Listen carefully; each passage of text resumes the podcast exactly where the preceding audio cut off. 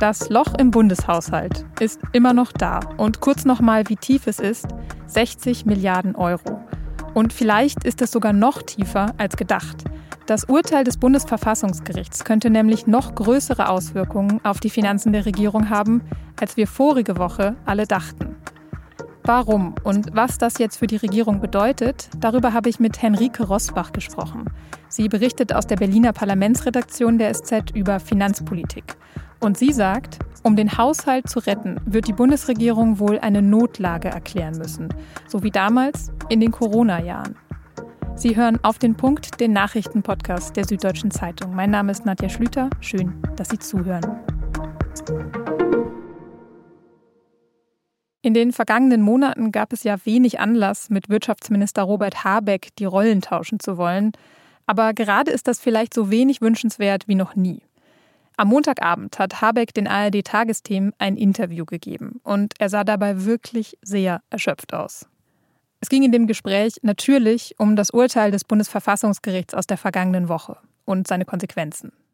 Die Verunsicherung ist groß. Aber der Punkt, den ich vielleicht noch einmal rausarbeiten möchte, ist, dass dieses Urteil nicht irgendwelche vielleicht äh, so scheinbar abstrusen Klimaschutzprojekte betrifft, sondern alle werden jetzt schon davon berührt sein. Alle heißt, die deutsche Volkswirtschaft wird durch dieses Urteil schrumpfen. Nochmal zur Erinnerung, wegen dieses Urteils fehlen im Bundeshaushalt jetzt mindestens 60 Milliarden Euro. Die waren ursprünglich mal als Corona-Hilfen gedacht und wurden dann von der Ampelregierung in einen Topf für Klimaschutzprojekte verschoben, den Klima- und Transformationsfonds. Und genau das war verfassungswidrig, weil die Ampel damit die im Grundgesetz verankerte Schuldenbremse umgangen habe, sagt das Verfassungsgericht. Über die Schuldenbremse und wie sinnvoll die eigentlich ist, wird deshalb gerade viel gestritten. Robert Habeck hat dazu auch eine Meinung. Ich persönlich mache kein Hehl daraus, dass ich die Art, wie die deutsche Schuldenbremse konstruiert ist, für zu wenig intelligent halte. Sie ist sehr statisch und sie unterscheidet. Aber Habeck räumt eben auch ein, dass man die Schuldenbremse so schnell wohl nicht reformiert bekommt. Dass das fehlende Geld jetzt also erstmal woanders herkommen muss. Nur woher, das weiß immer noch keiner so genau. Und Jetzt gibt es auch noch die Sorge, dass das Urteil des Bundesverfassungsgerichts noch mehr Geld betreffen könnte als die 60 Milliarden im Klimatopf. Am Dienstag gab es deswegen eine Anhörung von Sachverständigen im Bundestag. Die waren sich allerdings auch nicht so richtig einig, wie es jetzt weitergehen kann oder muss. Um trotzdem besser zu verstehen, was gerade auf dem Spiel steht und welche Möglichkeiten die Ampel bei dem Thema überhaupt noch hat, habe ich mit Henrike Rosbach aus dem Berliner Büro der SZ gesprochen. Sie ist da die Expertin für Finanzpolitik. Henrike, am Montag hat das Finanzministerium eine Haushaltssperre verhängt über fast den gesamten Bundeshaushalt. Warum? Das klingt ja jetzt erstmal so, als würde da noch mehr Geld fehlen als diese 60 Milliarden, um die es bisher immer ging. Das ist eine Art Vorsichtsmaßnahme. Der Haushalt 23, der steht ja durch das Urteil des Bundesverfassungsgerichts auch zur Disposition, ob der verfassungsgemäß war, weil man eben auch in dem Haushalt auf Sondertöpfe zurückgegriffen hat. Und diese, diese Sperre, die dreht sich jetzt um Ausgaben, die in die Zukunft reichen, also ins nächste oder übernächste Jahr. Und da soll eben jetzt nichts mehr getätigt werden, weil man eben nicht sagen kann, ob das am Ende ungedeckte Schecks sind. Jetzt hast du gerade gesagt, die Regierung hat auf Sondertöpfe zurückgegriffen. Welche waren das denn?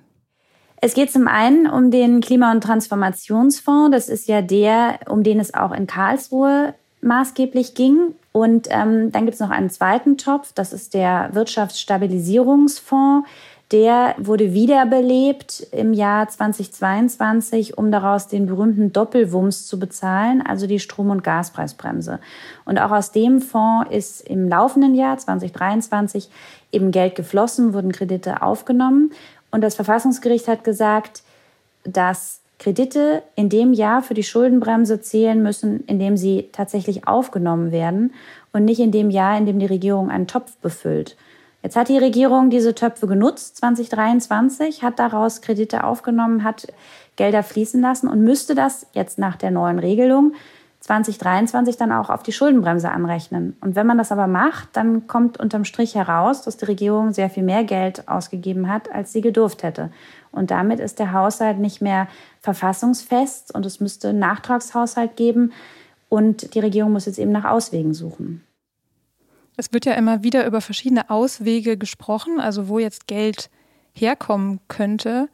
Vielleicht könnten wir die einmal durchgehen. Ein Vorschlag ist immer, dass man einfach mehr einnehmen muss, also die Steuern erhöhen muss. Das geht erstens nicht so schnell. Es geht nicht sozusagen rückwirkend für den Haushalt 2023.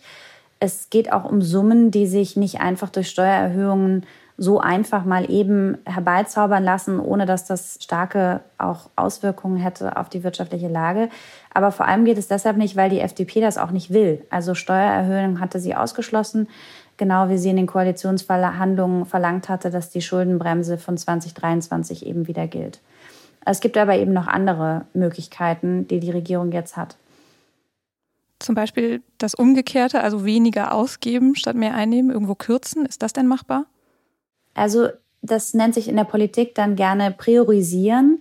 Und ich glaube schon, dass es auch darauf hinauslaufen wird. Das heißt, es müssen Prioritäten gesetzt werden. Aber ganz akut hat die Regierung eine Art Feuerwehraufgabe. Sie muss jetzt erstmal dafür sorgen, dass ihr Haushalt 2023, also für das Jahr, das schon fast zu Ende ist, verfassungskonform wird. Und da bleibt ihr nach Einschätzung von Experten eigentlich nicht sehr viel mehr übrig, als nachträglich eine Notlage zu erklären, so wie das in den Corona-Jahren auch der Fall war, und zu sagen, wir hatten am Anfang des Jahres eine derart dramatische Situation auf dem Energiemarkt.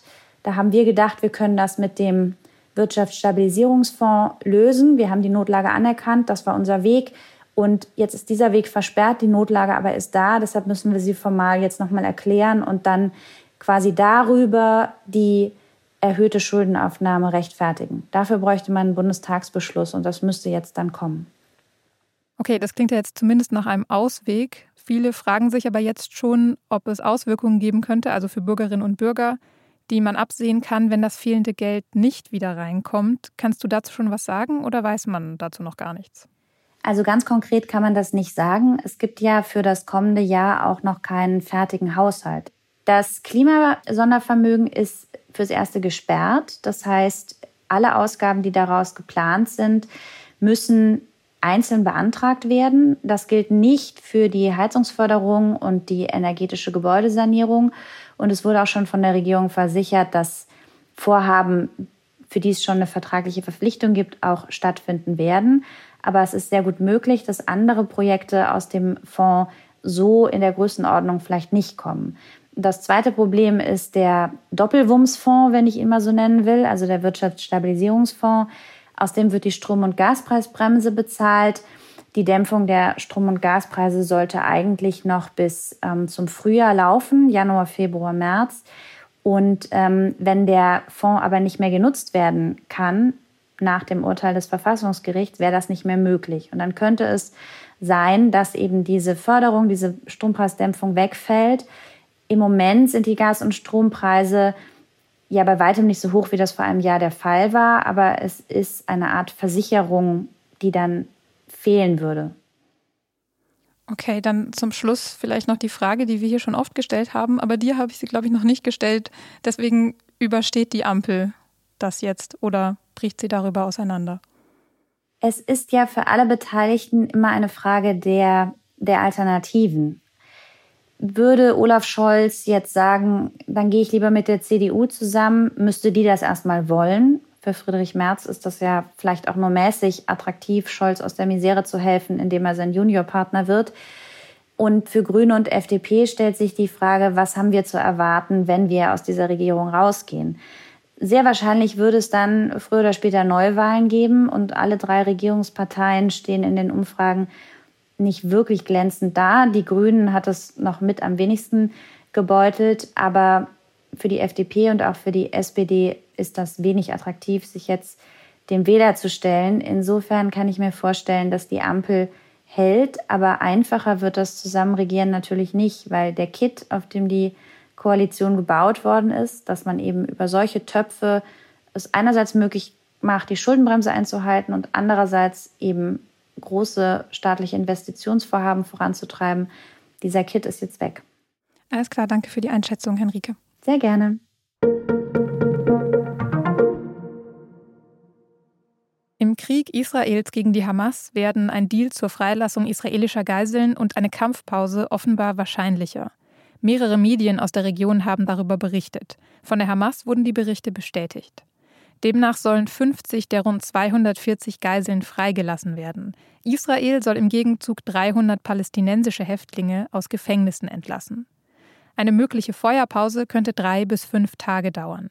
Außerdem sollen 300 Lastwagen mit Lebensmitteln, Medikamenten und Treibstoff in den Gazastreifen einfahren dürfen. Israel hat sich zu dem möglichen Deal noch nicht geäußert. Seit 2006 findet regelmäßig die Deutsche Islamkonferenz statt. Die Bundesregierung und Vertreter der muslimischen Community tauschen sich dort aus. Die aktuelle Konferenz ist am Dienstag gestartet und dauert bis zum Mittwoch. Ein Themenschwerpunkt ist diesmal Antisemitismus. Innenministerin Nancy Faeser hat in ihrer Rede auf der Konferenz gesagt, dass es in Deutschland ein Problem mit Antisemitismus gebe, der auch von Muslimen ausgehe. Schon im Vorfeld hatte es von muslimischer Seite Kritik an dem Themenfokus gegeben. Borhan Kesici, der Vorsitzende des Islamrats, hat zum Beispiel gesagt, man habe das Gefühl, Muslime würden generell verdächtigt, Sympathien für den Terror der Hamas zu haben.